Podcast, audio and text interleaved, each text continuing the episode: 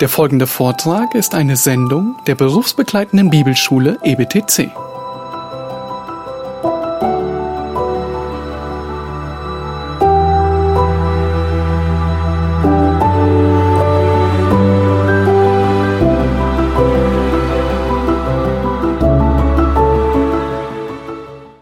So, auf zum vorletzten Gang. Ähm, ich hoffe, Sie haben alle diese Grafik ausgehändigt bekommen, die wir jetzt gleich brauchen werden.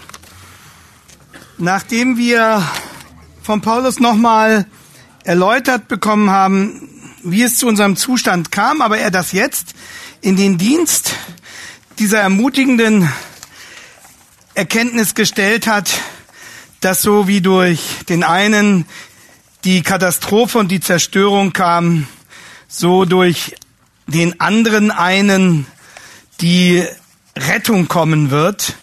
Und jetzt gehen wir hinüber zu Römer 6. Römer 6 bekannt als Kapitel, in dem Paulus die Grundlagen der Heiligung erläutert, also wie das Leben derer, die gerettet worden sind, sich gestaltet in diesem Spannungsfeld zwischen ihrem neuen Leben und dem noch vorhandenen alten Leben.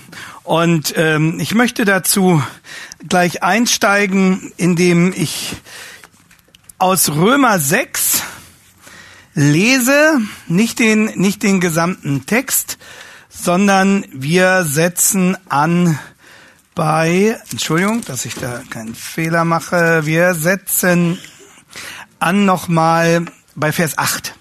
Wenn wir aber mit Christus gestorben sind, so glauben wir, also wenn wir hineingenommen worden sind in die Folgen seines, seines Sterbens für uns, so glauben wir, dass wir auch mit ihm leben werden. Da wir wissen, dass Christus aus den Toten auferweckt nicht mehr stirbt. Der Tod herrscht nicht mehr über ihn. Denn was er gestorben ist, das ist, der, ist er der Sünde gestorben. Ein für alle Mal. Was er aber lebt, das lebt er für Gott. Präsens. Ne?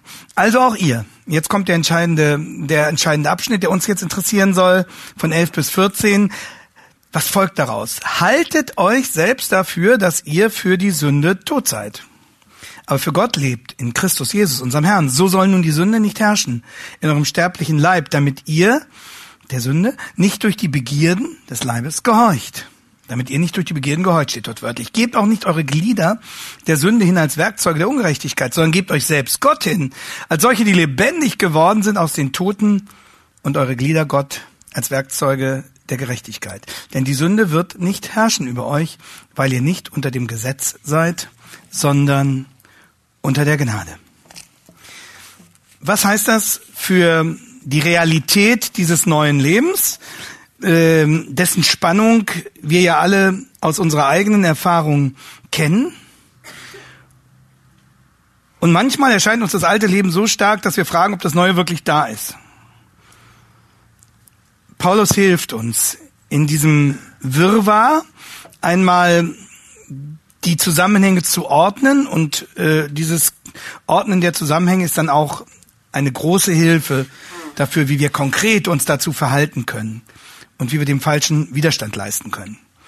Also, Gott schenkt, das ist die Ausgangssituation, Gott schenkt allen seinen Kindern für ihre Heiligung ein und dieselbe Ausgangsposition. Ja, hier hinten ist sauber, das ist gut. So. Das ist der erste, der erste Punkt, der hier von Paulus gemacht wird. So herum, jetzt zu. So. Also, die neue Ausgangsposition, die, die feststehende Ausgangsposition, und das ist das neue Leben. Das ist die feststehende Ausgangsposition, die für jeden Christen gilt. Die feststehende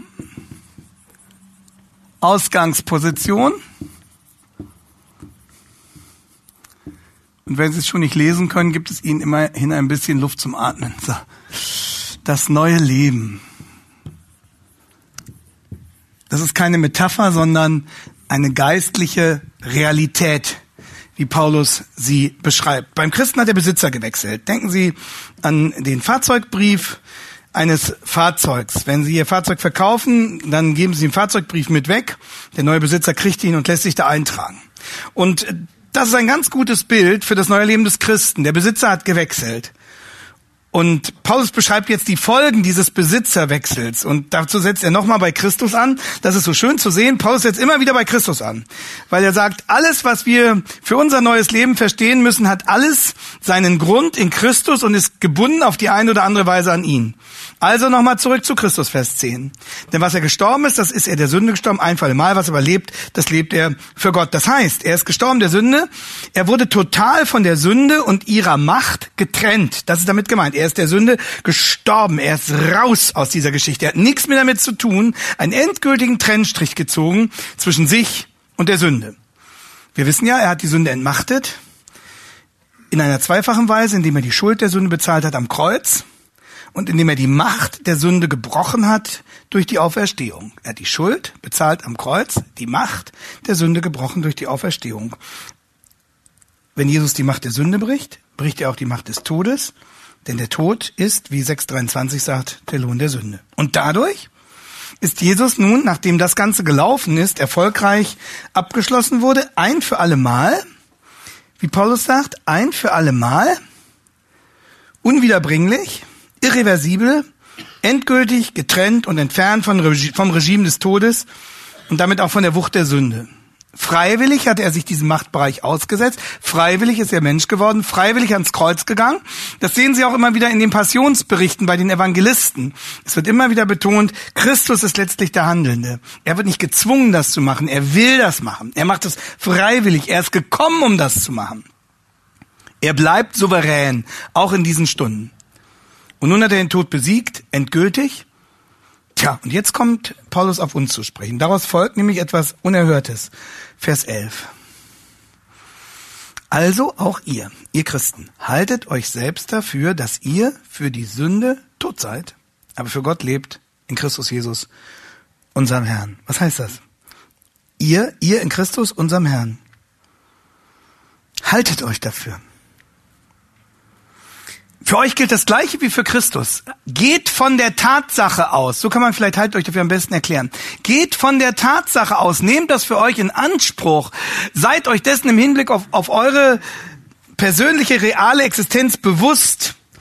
Nehmt das ernst im Hinblick auf die Gültigkeit für eure Person. Haltet euch dafür. Nicht nur bildet euch das ein oder macht mal ein Gedankenexperiment und stellt euch vor, es könnte so sein. Nein, das heißt, nehmt das ernst. Geht von der Tatsache aus, es ist so, es ist so unabhängig von euch, aber macht euch das auch klar und lebt bewusst damit, lebt bewusst damit, dass ihr der Sünde gestorben seid und dass ihr jetzt vor Gott lebt und für Gott lebt. Herzlich willkommen im neuen Leben.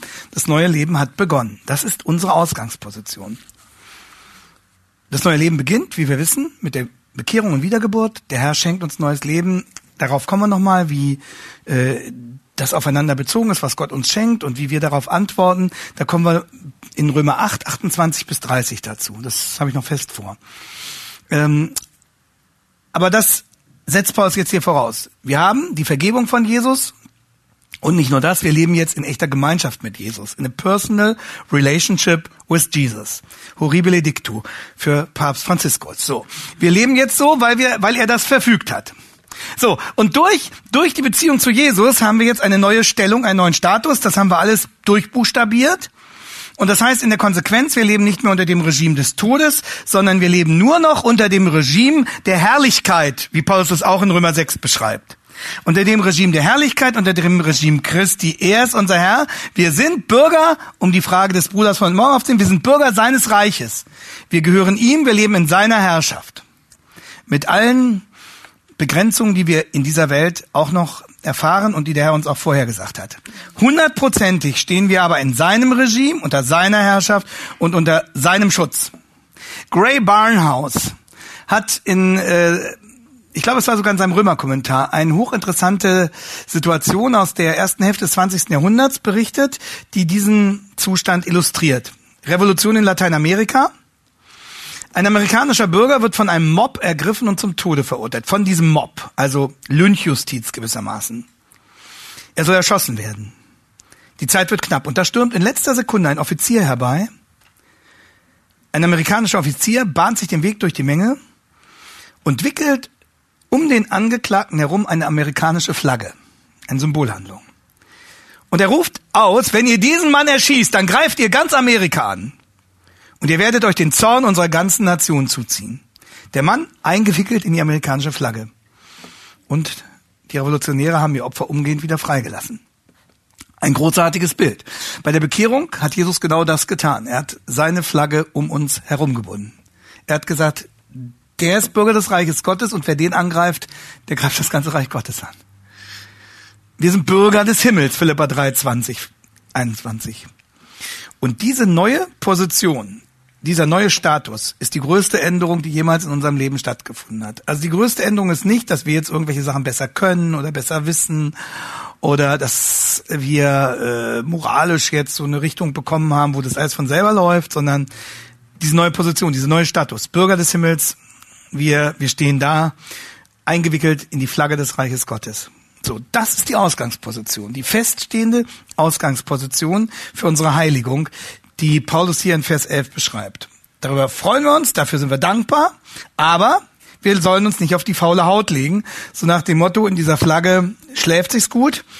Hm, die Sache ist dein, Herr Jesu Christ, die Sache, an der wir stehen, und weil es deine Sache ist, können wir jetzt schlafen gehen.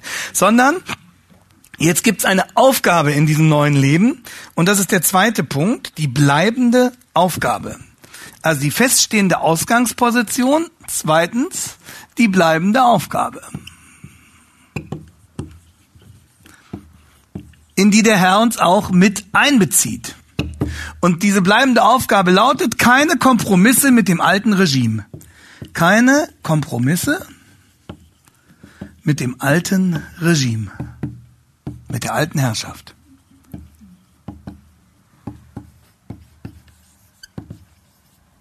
Keine Kompromisse mit dem alten Regime. Vers 12. So soll nun die Sünde nicht herrschen in eurem sterblichen Leib, damit ihr nicht durch die Begierden gehorcht. Also, und Schlachter ergänzt dann ganz gut, damit ihr der Sünde nicht durch die Begierden des Leibes gehorcht. Gebt nicht eure Leiber der Sünder hin als Werk, der Sünde hin als Werkzeuge der Ungerechtigkeit. So nun, typische Paulus-Verbindung, daraus folgt jetzt zwangsläufig. So ist es nun. So kann es nun nur sinnvollerweise sein. Nämlich, lasst die Sünde nicht herrschen. Und Sünde meint hier nicht nur einzelne Vergehen, sondern Sünde meint die Macht der Sünde. Das Regime der Sünde, hinter dem letztlich der Satan steht, wie Paulus sagt. Und das ist eine echte Aufforderung. Das ist eine echte Aufforderung. Paulus sagt, ihr lebt jetzt unter diesem neuen Regime. Das ist die Ausgangsbasis. Und bitte, jetzt lasst dem alten Regime kein Mitspracherecht mehr darüber, wie ihr euer Leben gestaltet. Ihr lebt unter dem neuen Regime. Macht keine Kompromisse mit der alten Herrschaft. Die alte Herrschaft hat kein Anrecht mehr auf eure Dienste. Martin Lloyd Jones hat in seinem Kommentar zu dieser Stelle einen interessanten Vergleich entworfen. Er sagt, wir können das Verhältnis zwischen unserem alten Leben unter dem Regime des Todes und unserem neuen Leben jetzt als Christen unter dem Regime der Herrlichkeit vergleichen mit zwei Feldern in der Landwirtschaft, ja? Das eine Feld gehört Gott, das andere Feld gehört dem Satan. Die Felder sind getrennt voneinander durch eine Straße. Gutes Bild. Vor der Errettung arbeiteten wir auf Satans Feld, standen vollkommen unter seiner Macht, lebten in seinem Zuständigkeitsbereich und unter seiner Regierung. Ob wir es wollten oder nicht, ob wir es wussten oder nicht, es war so. Seit der Errettung dienen wir über die Straße rüber auf dem anderen Feld, auf dem Feld Gottes. Wir stehen unter seiner Regierung, wir gehören in seinen Zuständigkeitsbereich, wir leben ganz bewusst auf, auf seinem Feld. Das ist, das ist das Beispiel, was Martin Lloyd Jones entwirft. So. Und er fährt nun fort. Während wir als Gläubige jetzt, wenn wir als Kinder Gottes auf dem neuen Feld arbeiten, werden wir von dem alten, früheren Arbeitgeber auf der anderen Seite ständig beschwatzt, angequatscht, umschmeichelt, beschimpft, gelockt, gerufen, der will uns abwerben. Der sagt, komm, auf meinem Feld war es viel besser, hast du viel mehr geschafft und so weiter. Er will uns gewissermaßen von dem neuen Feld wieder zurückholen in das alte Feld. Das ist das Bild von Martin Lloyd Jones. Aber er ist machtlos das kriegt er nicht mehr hin. Wir sind jetzt jenseits der Straße für ihn. Aber was er schafft, ist, dass er von Zeit zu Zeit unseren Blick ablenkt. Ähm, er kann uns nicht mehr auf das alte Feld der Sünde zurückholen. Er kann das nicht rückgängig machen, was Christus getan hat.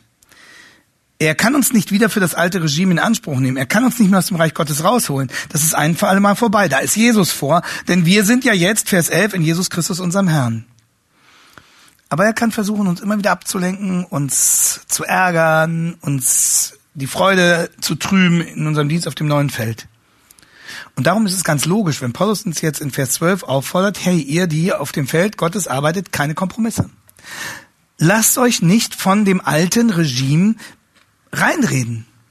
Lasst euch nicht mehr von dem alten Denken beeinflussen und gängeln. Bitteschön, lebt als Teilhaber des neuen Feldes. Lebt nicht so, als ob ihr eigentlich noch auf dem alten wärt. Das ist, das ist die Aussage hier in Vers 12.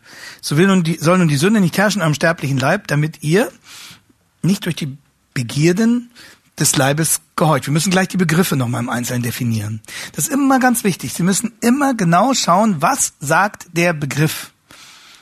Ja, schwanken und äh, wackeln Sie nicht mit den Begriffen, sondern machen Sie sich selber klar, was sagt der Begriff, was genau meint er.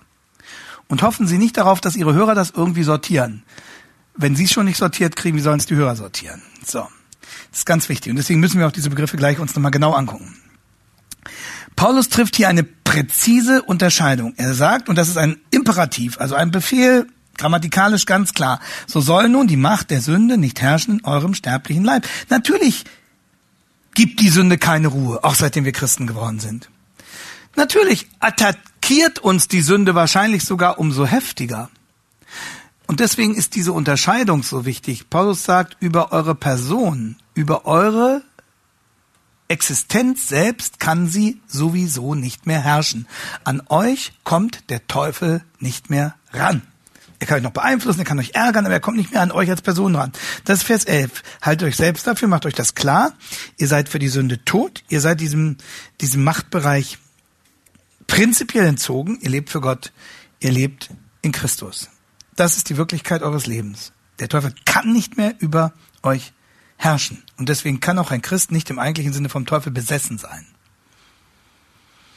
Wo kommt er noch ran? Er kommt noch an euch ran an euren sterblichen Leib. Das ist gewissermaßen der einzige Punkt, an dem das alte Regime noch einen Fuß in die Tür bekommen kann. An euren sterblichen Leib kommt er noch an. Jetzt nehmen Sie bitte die Skizze vor, ähm, die ich Ihnen habe austeilen lassen. Und äh, ich will kurz versuchen, das zu erläutern. Das die stellen wir übrigens auch mit zu dem Bonusmaterial ins Internet. Zwei Kreise. Rechter Kreis der neue Mensch unter dem Regime der Herrlichkeit, linker Kreis der alte Mensch, das alte Leben unter dem Regime des Todes. Und Sie sehen, es gibt eine Schnittmenge zwischen dem alten und dem neuen Leben. Was befindet sich in der Schnittmenge? In der Schnittmenge befindet sich, was der Christ aus dem alten Leben noch mitnimmt ins neue Leben. Das ist nur einiges.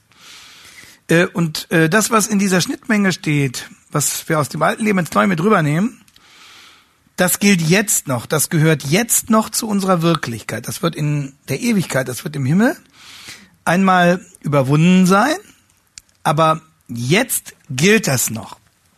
Und der theologische Begriff dafür ist der eschatologische Vorbehalt. Eschatologischer Vorbehalt. Das heißt, Eschatologie, wissen Sie, die, die Lehre von den letzten Dingen, ähm, da geht's um um die Zukunft, um die Zukunft bei Gott in der Ewigkeit. So. Und es gibt diesen Vorbehalt, dass einiges, was uns als Christen schon gehört und was uns Gott schon absolut zugesichert hat, worauf wir gewissermaßen ein erblich begründetes Anrecht haben und wofür wir die erste Anzahlung schon bekommen haben, ähm, was uns aber noch nicht in Vollständigkeit übereignet ist. Und da gibt es diesen eschatologischen Vorbehalt, dass wir diese Dinge erst in der Ewigkeit bekommen werden. Dazu gehört auch, dass wir jetzt noch krank werden, dass wir jetzt noch sündigen, dass wir jetzt noch sterben. Das ist alles Teil dieses eschatologischen Vorbehalts. Und es gibt diesen eschatologischen Vorbehalt, der sich auf unsere Heiligung auswirkt. Und das ist genau jener Bereich. was jetzt noch zu unserer Wirklichkeit gehört. Und darum sagt Paulus auch in 2. Korinther 5, 17 nicht, siehe, es ist alles neu geworden. Das übersetzen einige so, aber da steht wörtlich, siehe, Neues ist geworden. Da ist real neues Leben entstanden. Aber es ist noch nicht alles neu geworden. Es gibt diese Schnittmenge.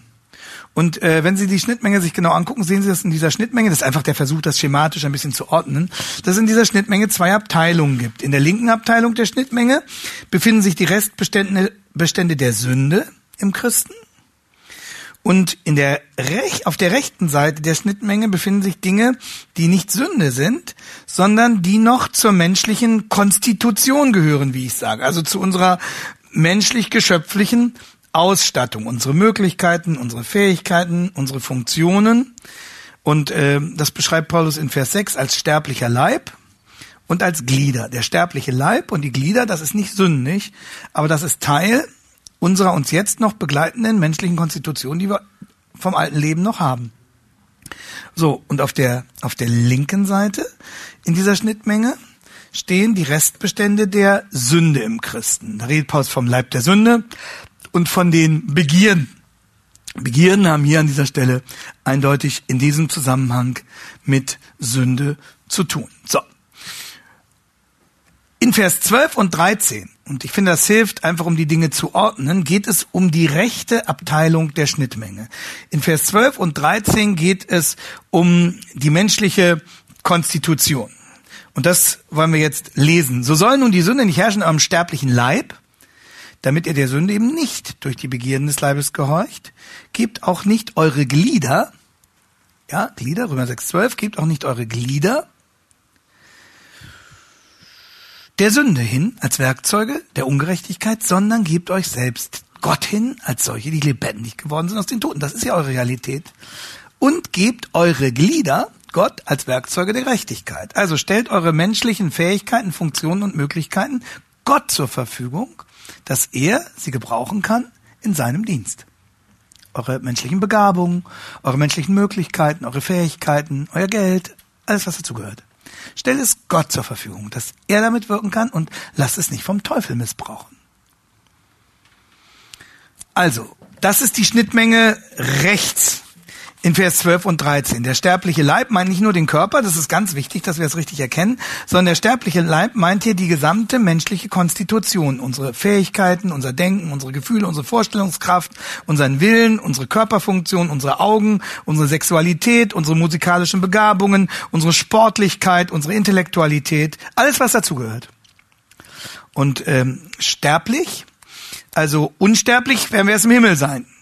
Sterblich heißt, diese menschliche Konstitution ist noch nicht so, wie sie einmal in der Ewigkeit sein wird. Sie ist für sich genommen nicht sündig, aber sie ist anfällig für die Sünde. Sie ist brüchig, sie ist bisweilen schwach und sie ist missbrauchbar. Und deswegen sagt Paulus etwa in Römer 8, 22, 23, selbst wir, die wir den Heiligen Geist haben, sehnen uns nach der Erlösung unseres Leibes. Und damit meint er nicht, wir sehen uns nach Körperlosigkeit, weil wir ja einen Leib haben werden in der Ewigkeit, sondern er sagt, wir sehen uns nach der Lösung dieses Leibes, der so zerbrechlich ist. Wir sehnen uns nach der Freiheit von der Zerbrechlichkeit. Und deshalb kann man den sterblichen Leib, also hier rechts menschliche Konstitution, noch nicht für sich genommen sündig, noch nicht per se sündig. Man kann den vergleichen mit einem, sagen wir mal, mit einem Klavier. Das Klavier für sich genommen tut niemandem etwas zuleide. Es erfreut aber auch niemand, wenn es da nur steht. Es ist übrigens auch vergänglich. Worauf kommt es an? Es kommt darauf an, welcher Geist auf diesem Klavier spielt. Es kommt darauf an, wer sich dieses Instruments bedient. Das Bild habe ich nicht erfunden, sondern die Wissenschaftler John Eccles und Karl Popper. Popper ist Wissenschaftsphilosoph gewesen und John Eccles Neurophysiologe. Und die beschreiben das so in diesem Buch, das sie gemeinsam herausgegeben haben, das Ich und sein Gehirn. Da schreibt Popper 1977, Popper schreibt, ich glaube, dass das Ich irgendwie auf dem Gehirn spielt wie ein Pianist auf dem Klavier. Ich glaube, dass das Ich irgendwie auf dem Gehirn spielt. Also das Gehirn macht, denkt nicht selbst. Und die Frage ist immer, welcher Geist denkt auf, mit dem Gehirn. Das Klavier spielt nicht selbst, sondern der Pianist spielt. Und äh, unsere Glieder sind so wie dieses wie dieses Klavier. Sterblicher Leib schließt übrigens das Gehirn mit ein. aber umfasst natürlich noch sehr viel mehr. Das ist sterblicher Leib. Und Paulus sagt jetzt, pass auf, dein sterblicher Leib, deine menschliche Konstitution ist wie dieses Klavier, ein Instrument. Dein Denken ist ein Instrument, dein Wille ist ein Instrument, deine Fähigkeiten sind ein Instrument, deine Hände, deine Füße und so weiter. Und die Frage ist jetzt, wer spielt auf dem Instrument, wer bedient das? Das ist der Heilige Geist. Aber der Heilige Geist ist nicht der Einzige. Das, das Fleisch ist auch noch da. Die Begierden sind auch noch da. Und Leute, jetzt passt auf. Lasst nicht die Sünde herrschen. Lasst nicht die Sünde die ganze miese Musik auf eurem Klavier machen. Gebt nicht euer Klavier der Sünde hin, damit sie da drauf die schlimmsten Gassenhauer spielt. Paulus ruft uns hier also in die Verantwortung. Er sagt, achte auf deinen sterblichen Leib, achte auf deine menschliche Konstitution, deinen Willen, deine Fähigkeiten und lass die Sünde nicht darüber herrschen. Lass sie nicht darüber herrschen. Übrigens sagt Paulus ganz realistisch nicht, lasst die Sünde völlig wirkungslos bleiben, weil er weiß, dass das erst in der Ewigkeit der Fall sein wird. Er sagt, lass sie nicht herrschen. Er sagt nicht, lass, lass sie nicht einen einzigen Stich tun. Weil er weiß, wir werden das gleich zum Schluss in Römer 7, zum Schluss des Tages sehen, dass sie auch bei ihm noch einige Stiche tut. Aber lass sie nicht herrschen. Und ähm, damit wir unsere, unser Klavier noch besser gegen Missbrauch schützen können, wäre manchmal ganz gut, das Klavier gegen Missbrauch zu schützen, erklärt Paulus, hier ist das nicht nötig, weil die schön spielen, erklärt Paulus die Methode, mit der die Sünde gern arbeitet. Also pass mal auf, wie das läuft, wenn es schlecht läuft. Am Ende von Vers 12. Da sagt er, damit ihr nicht durch die Begierden, damit ihr nicht durch die Begierden des Leibes sozusagen der falschen Seite gehorcht. Begierden des Leibes. Was sind die Begierden des Leibes? Das sind die Begierden, die aus dem Leib kommen und die Begierden, die sich des Leibes bedienen. Das ist die linke Schnittmenge. Das sind die Restbestände der Sünde im Christen, die sündigen Neigungen, die noch manchmal in uns stecken, auch als Christen. Und bitteschön, das darf man nicht so reduzieren, wie das die Gnosis gemacht hat oder der, der griechische Idealismus, ne, der gesagt hat, alles Denken, alles Geistiges gut und alles, was so mit Konkretheit und Leib und so, das ist ganz schlecht, das ist ganz fragwürdig, das bringt nichts. Sondern wenn Paulus von den sündigen Neigungen spricht, dann weiß er genau, das ist nicht nur das Körperliche, sondern dann ist das unser Denken auch, unser Fühlen. Die Sünde pervertiert die natürlichen Instinkte, die Sünde missbraucht unsere Regungen und macht daraus Begierden. Sie pervertiert das. Und diese Begierden kann Paulus auch Fleisch nennen. Neid, Missgunst, Egoismus. Deswegen redet Galater 5, 19 bis 21 von den Werken des Fleisches, den Werken des Fleisches. Unzucht, Unreinheit, Ausschweifung, aber auch Hader, Eifersucht, Zorn, Zank, Zwietracht, Neid, Saufen, Fressen. So. Und diese sündigen Neigungen, diese Begierden, die, die sind umtriebig, die lechzen geradezu danach, auf der Klaviatur unseres sterblichen Leibes zu spielen. Die lechzen geradezu danach, unser Denken zu beeinflussen, unser Fühlen zu pervertieren und zu korrumpieren, unser Handeln in die falsche Richtung zu lenken. Und was dabei rauskommt, ist praktische Sünde. So funktioniert Sünde. Ja, dass diese Begierden gewissermaßen zunehmend Einfluss auf unsere Klaviatur, die Klaviatur unserer menschlichen Konstitution gewinnen, und dass dann praktische Sünde dabei herauskommt. Aber Paulus sagt, du bist nicht ausgeliefert. Das muss nicht so sein. Du sollst dich dagegen wehren, du kannst dich dagegen wehren. Du wirst dich nicht immer erfolgreich dagegen wehren, sehen wir gleich noch. Aber du darfst dich und du sollst dich dagegen wehren in der Kraft des Heiligen Geistes. Und das wird die Aufgabe bleiben, deswegen habe ich das genannt, die bleibende Aufgabe. Aufgabe, solange wir hier auf dieser Erde sind. Lass nicht zu, dass die Sünde mit Hilfe deiner Begierden den Ton deines Klaviers dominiert. Das ist nämlich, lass nicht herrschen. Lass sie nicht die deutliche Stimme spielen. 100% zum Schweigen wirst du nicht bringen, dann wärst du sündlos. Das ist uns nicht verheißen. Das hat zwar John Wesley gehofft, aber es hat nicht gestimmt, sondern lass sie nicht herrschen. Lass sie nicht den Ton deines Klaviers bestimmen. Das ist die bleibende Aufgabe hier auf dieser Erde. Du bist dem nicht willenlos, du bist dem nicht haltlos ausgeliefert.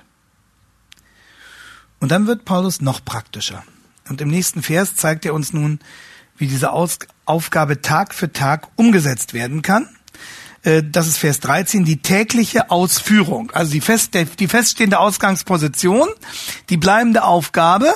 Und jetzt geht es um die tägliche Ausführung.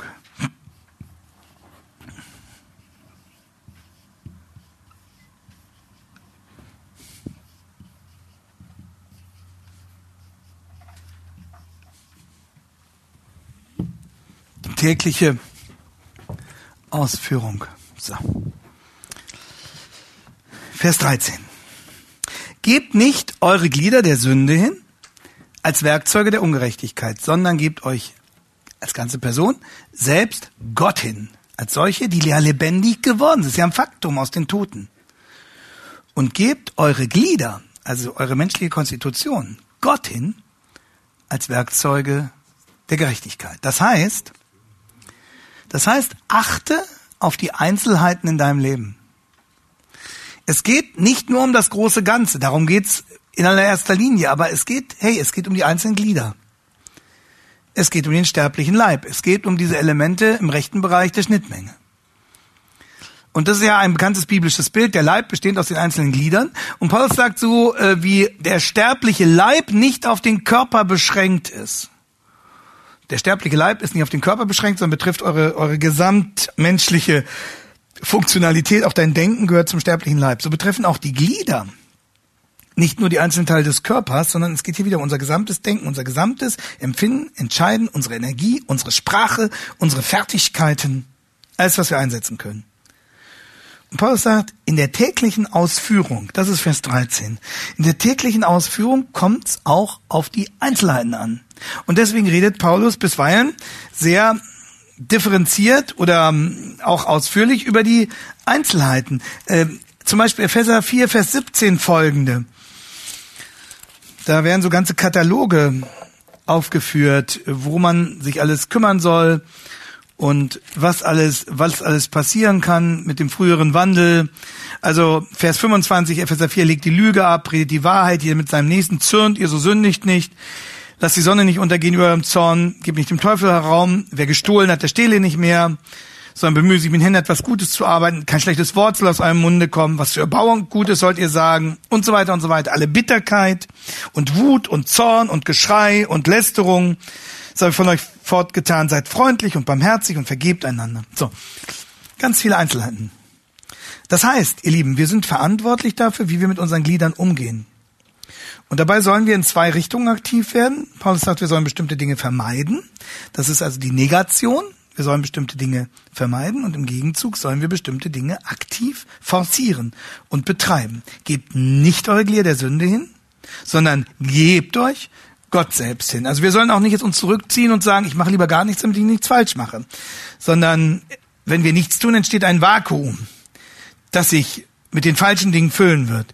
Du sollst ganz gezielt das Richtige anstreben und tun. Und dann ähm, differenziert Paulus nochmal kurz, was wollen wir vermeiden. Das ist 13a. Wir sollen 13a nicht eure Glieder der Sünde als Werkzeuge hingeben. Da steht übrigens ein sehr starkes Verb für hingeben. Und daran sieht man, wie wichtig es ist, dass wir Gottes Willen kennen, denn nur dadurch wissen wir verbindlich, was Sünde ist. Also, ich sage mal ein Beispiel für ein einzelnes Glied. Äh, wortwörtlich die Zunge. Jakobus Vers 3, die Zunge ist ein kleines Glied, da steht Melos im Griechischen, und sie richtet große Dinge an. Ein kleines Feuer, einen ganzen Wald zündet es an. Das heißt, wenn du deine Zunge der Sünde hingibst, wird deine Zunge, dein Geplapper, dein Getratsche, dein hinter dem Rückengerede, dein Geschimpfe, dein Gesülze ein Werkzeug der Ungerechtigkeit. Und Werkzeug, das griechische Wort, was hier steht, kann man auch mit Waffe übersetzen. Eine Waffe der Ungerechtigkeit. Dann wird sie eine Waffe in der Hand des Teufels. Dann dient deine Zunge dazu, die Ziele und Projekte Satans zu stützen. Anderes Beispiel für ein einzelnes Glied. Dein Intellekt.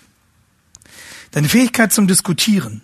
Also, wenn du deine Klugheit der Sünde hingibst, dann wird dein Verstand ein Werkzeug der Ungerechtigkeit.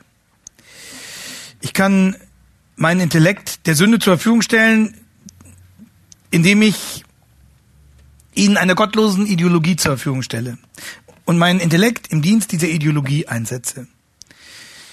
Äh, diese Sünde kann aber auch meine Bequemlichkeit sein. Ich sage, ich will lieber meine Ruhe haben, als Jesus zu dienen. Jetzt fragen Sie wahrscheinlich, wie kann ich meinen Verstand in den Dienst meiner Bequemlichkeit stellen? Nun, indem ich mir und anderen weismache, dass es doch richtiger ist, seinen ruhigen Feiertag zu genießen, als zur Bibelstunde zu gehen. Dann kann ich meinen Verstand in den Dienst meine Bequemlichkeit und damit in den Dienst der Sünde stellen. Ja, dass ich gut begründe, warum es doch jetzt besser ist, nicht zu spenden und nicht zur Gemeinde zu gehen und dem Bedürftigen nicht zu helfen und so weiter. Das funktioniert wunderbar. Das heißt es, meine Glieder in den Dienst der Begierden zu stellen. Diese Sünde kann übrigens auch meine Geldgier sein. Dann stelle ich meinen Verstand in den Dienst meiner Geldgier. Ich stelle meinen Verstand in den Dienst meiner Geldgier. Das heißt, ich tue alles, um immer reicher zu werden. Immer reicher, immer reicher für mich. Und ich werde ein Sklave meines Egoismus. So werden meine Glieder zu Werkzeugen im Dienst der Sünde.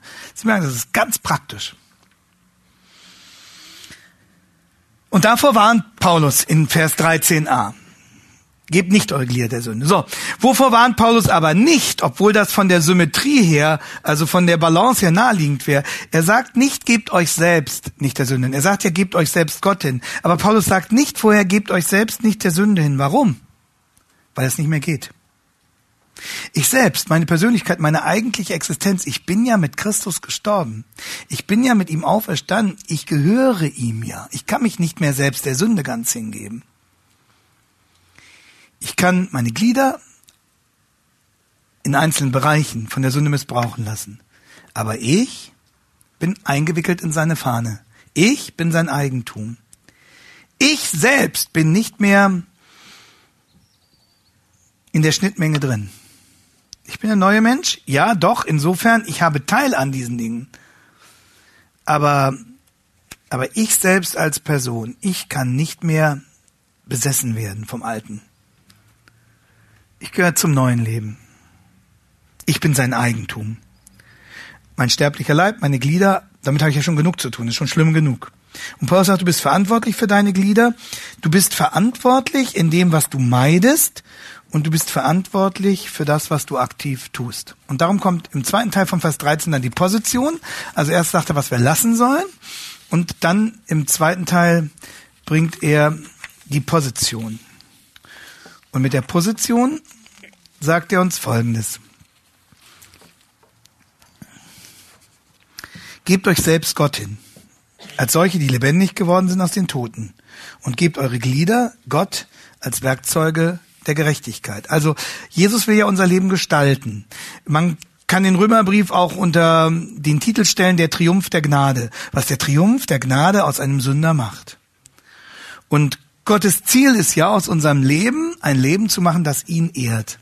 Ein farbiges Leben, ein inhaltsschweres Leben, ein gewichtiges Leben. Und wir müssen hier noch ein Missverständnis klären. Manche Leute stellen sich Heiligung vor als das Abarbeiten einer langen Verbotsliste. Ja, du bist jetzt Christ und dann wirst du empfangen im neuen Leben und dann kriegst du erstmal so einen Waschzettel, eine endlos lange Liste, was du von Stund an lassen sollst und vermeiden sollst. Also bist du Christ, jetzt kannst du das nicht mehr und das nicht mehr und das nicht mehr machen. Ne? Und daran arbeitest du dich jetzt ab. Aber das ist die völlig falsche Blickrichtung. Wir müssen manches lassen, klar. Aber das, darauf liegt nicht der Akzent. Und das wäre übrigens viel zu langweilig. Das wäre auch Gott viel zu langweilig, das mit unserem Leben zu machen. Sondern Gott will aus unserem Leben etwas machen, das dem Lob seiner Herrlichkeit dient. Er will uns beteiligen an der Ausbreitung seiner Herrschaft. Das heißt, er will unser Leben zu seiner ursprünglichen Bestimmung zurückführen, mit der er uns geschaffen hat. Und diese ursprüngliche Bestimmung liegt worin? Ihn aktiv zu ehren, ihn zu loben, seinen Ruhm zu mehren, sein Loblied zu singen. Darin liegt die Bestimmung unseres Lebens ihn aktiv zu ehren. Kommen wir nochmal zu unserem Klavierbild zurück. Das heißt, unser Klavier soll nicht mehr nur keine falschen Töne hervorbringen und niemanden bei seiner Mittagsruhe stören. Unser Klavier soll auch nicht nur Fingerübungen, korrekte Tonleitern und endlose Etüden von Diabelli spielen und die anderen langweilen. Sondern im Gegenteil, unser Klavier soll die schönsten Rondos und Rhapsodien und Sonaten und Choräle spielen zur Ehre unseres Herrn und zur Freude und zum Segen unseres Mitmenschen. Verstehen Sie? Das ist, das ist die, das Gegenüber. Das heißt nicht nur lass das und möglichst keine lauten Töne und noch so ein paar korrekte Fingerübungen, dass alles schön immer korrekt und langweilig ist. Nein, sondern Rondos, Rhapsodien, Sonaten, Choräle, strahlende Melodien zur Ehre unseres Herrn. Darauf zielt Heiligung. Das ist es, was Gott mit Heiligung in unserem Leben bewirken will. Heiligung ist nichts Graues. Manche Leute denken, je grauer sie wären in ihrer ganzen Performance, wenn ich das so sagen darf, umso frömmer wären sie. Das ist Quatsch. Und das ist auch ganz ungeistlich. Das ist ganz und gar ungeistlich. Das will Gott nicht. Also, es geht nicht in erster Linie, das gehört mit dazu, das ist unvermeidbar, aber das ist nicht das Hauptziel. Es geht nicht um in erster Linie um das, was wir unterlassen. Das ist, das ist wichtig, das gehört dazu, wie gesagt. Aber es wäre viel zu wenig. Es geht um das, was wir tun. Gebt euch selbst hin. Da steht im Griechischen wieder diese Form des Aurist. Das ist was, was entschlossen ist. Und das wird hier zu Christen gesagt.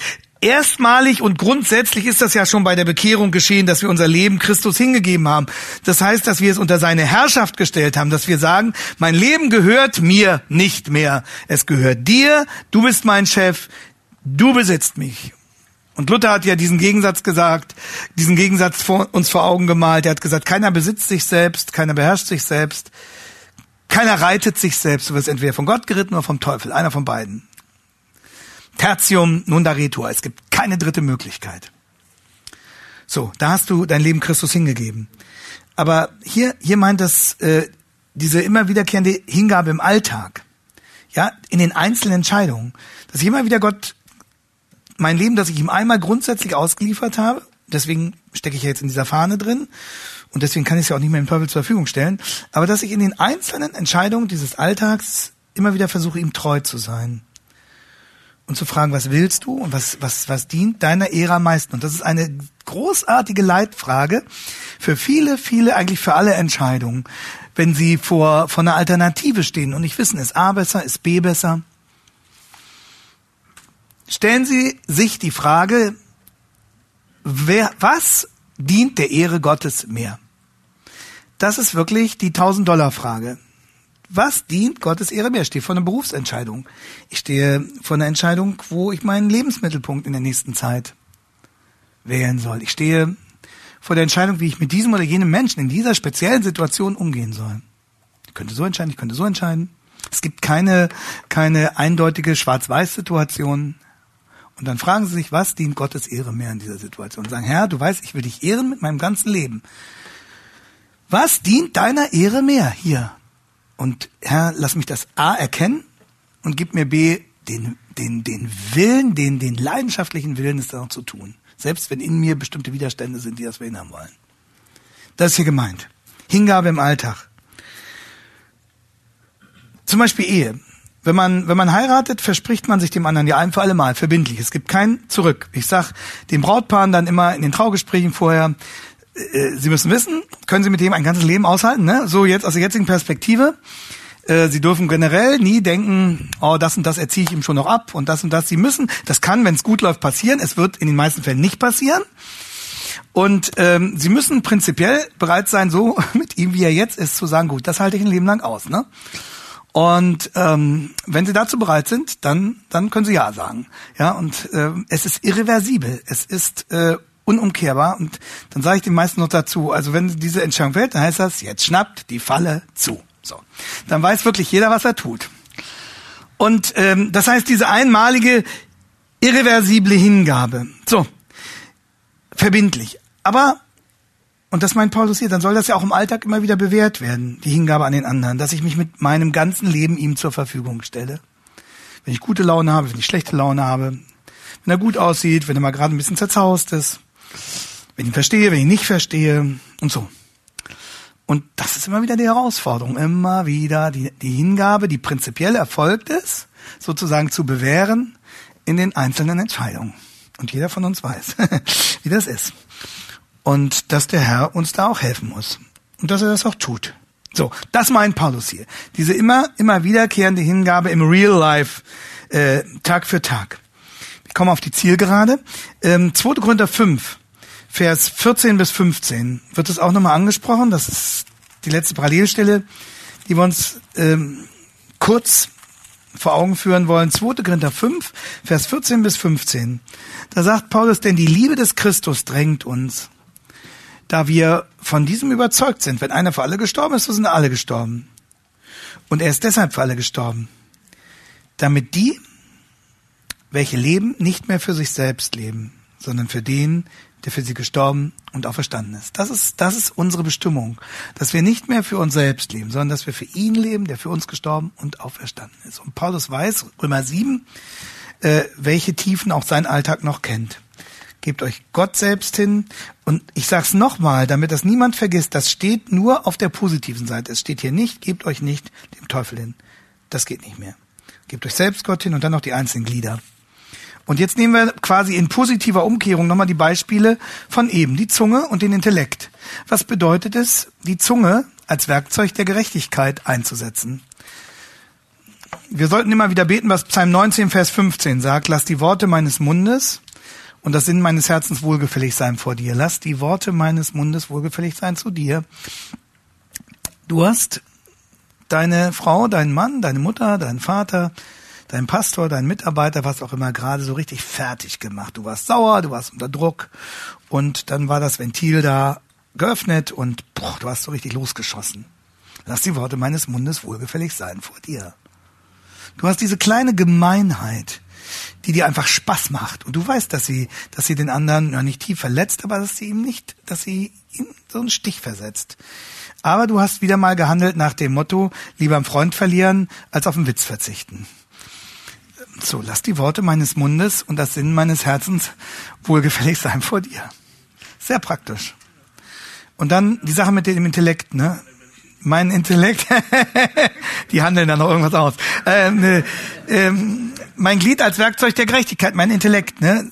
Äh, in wessen Diensten denke ich, nach wessen Maßstäben denke ich, mit welchen Kriterien denke ich. Und so sollen alle unsere Glieder zu Waffen werden im Dienst der Gerechtigkeit. Es gibt ein Lied aus dem 19. Jahrhundert, in dem diese Lebenshaltung besungen wird, ausgedrückt wird, lyrisch entfaltet wird. Ein ganz schlichtes Gedicht.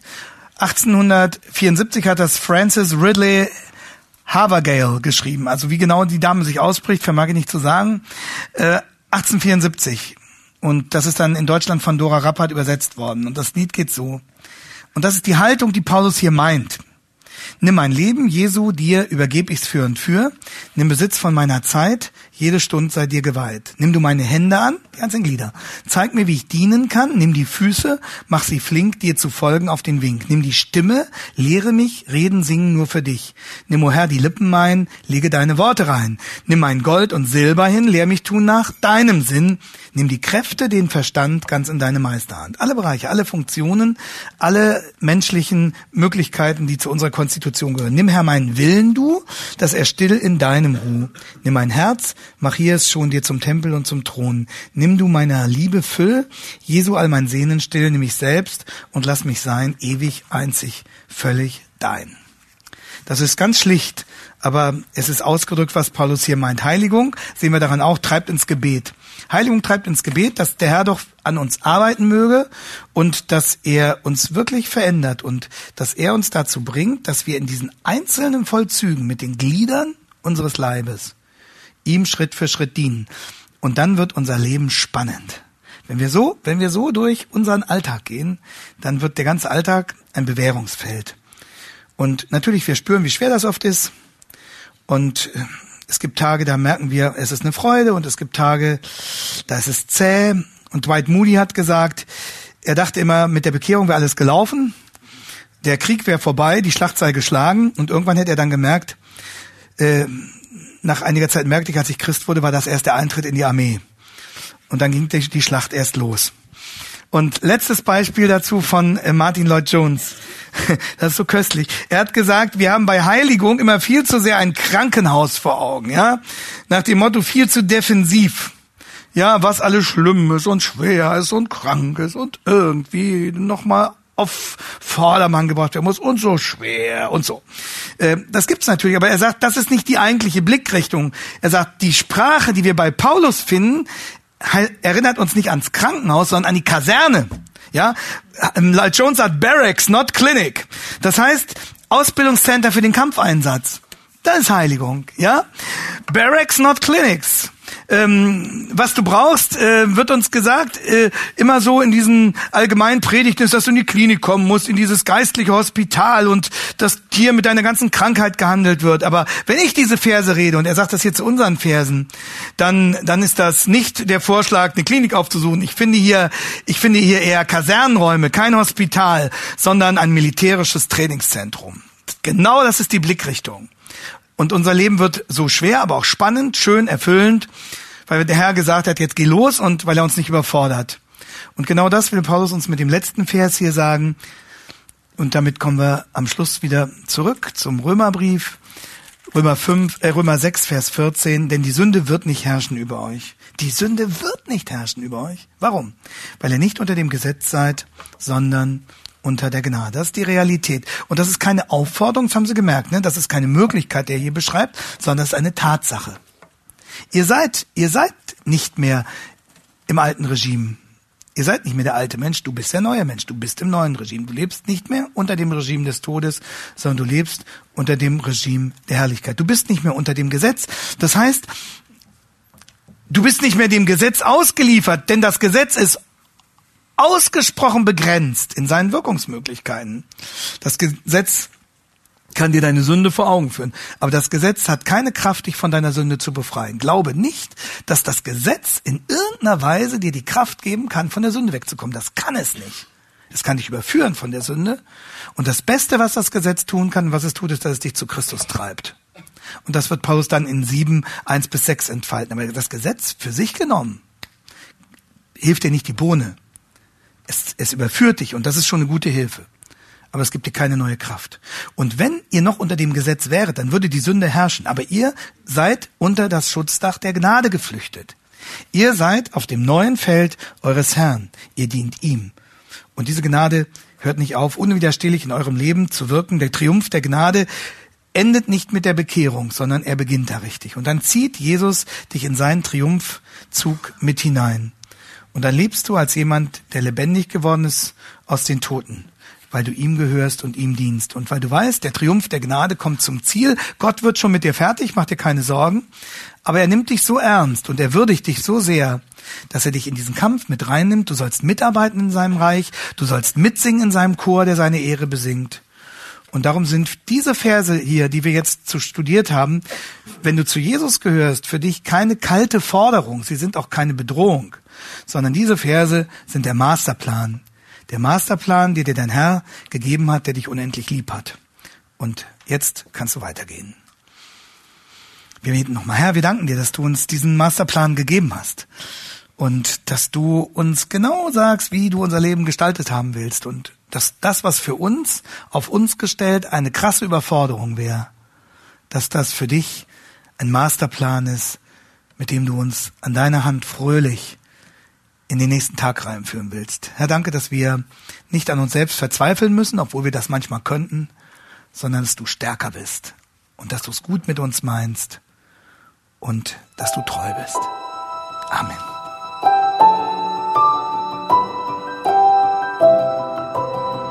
Diese Sendung war von der berufsbegleitenden Bibelschule EBTC. Unser Ziel ist, Jünger fürs Leben zuzurüsten, um der Gemeinde Christi zu dienen.